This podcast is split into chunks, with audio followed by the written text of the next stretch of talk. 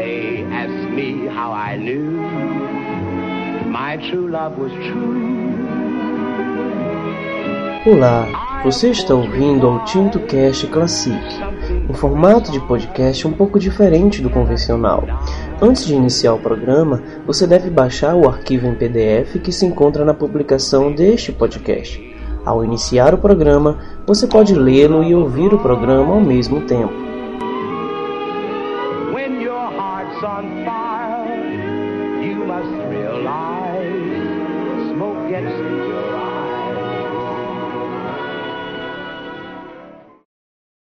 No programa de hoje, Brahms, com Sinfonia número 1 em C menor, Sinfonia número 2 em D maior, Sinfonia número 3 Poco Allegretto, Sinfonia número 4 em E menor.